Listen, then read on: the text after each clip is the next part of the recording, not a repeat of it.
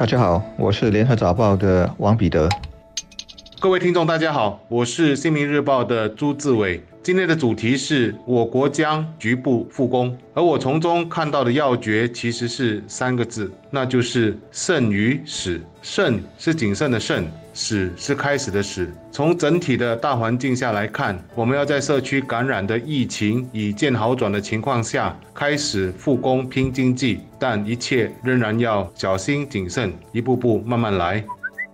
大家这一阵子可能很关心泡泡茶、理发店、洗衣店，还有蛋糕店等等能不能够开的问题。还包括中药店能不能够卖零售产品，这些当然是挺重要的，因为它关系到我们生活中的一部分需求能不能得到满足，方不方便，以及一些小生意人的收入。但其实对经济的冲击更大的是制造业能不能够复工，或者说局部的复工。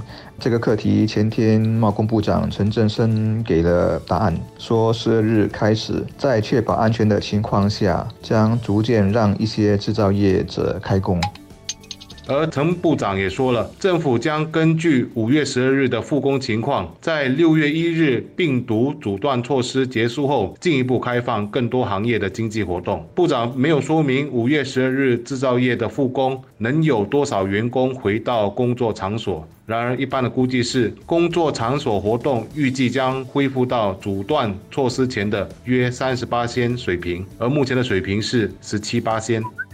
为什么我特别关注这个宣布呢？因为一些白领的工作，一些脑力活，比如金融和商业服务，包括管理的工作，是可以在网上或者靠手机执行的。人员可以不必到办公室，大家在家办公，虽然效率是差了一点，但公司的运作服务并没有完全停顿。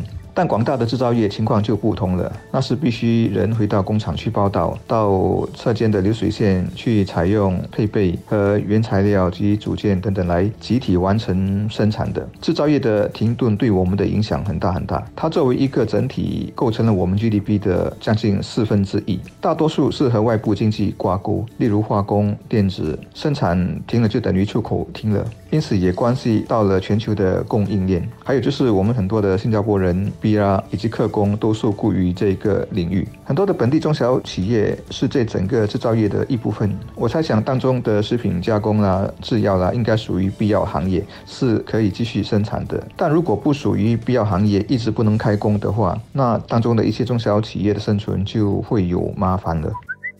这几天，在一些欧洲国家，我们看到他们一个个的局部的啊解封，允许逐步的复工啊，开放公共设施啦，让人们开店做生意等等。但很快的病例数字就马上回弹，这是很令人担心的。新加坡如果逐步复工，雇主和工人该怎么做？必须执行怎样的措施和安排？包括出入要登记啦，所有人得拉开安全距离，尽量分组，错开人员和班表等等。我想大家都心里有数，当局也会一家家的检查。我想认真和严格程度是不容怀疑的。不过说到底，会不会出差错，还是要靠我们每个个人的意识和纪律。人有时会松懈，会心存侥幸，会以为人不知鬼不觉，就怕这种在人们看不到的、以为无关紧要的小环节上，有人犯了规，结果让病毒有机可乘，引发了感染，那就坏的大事了。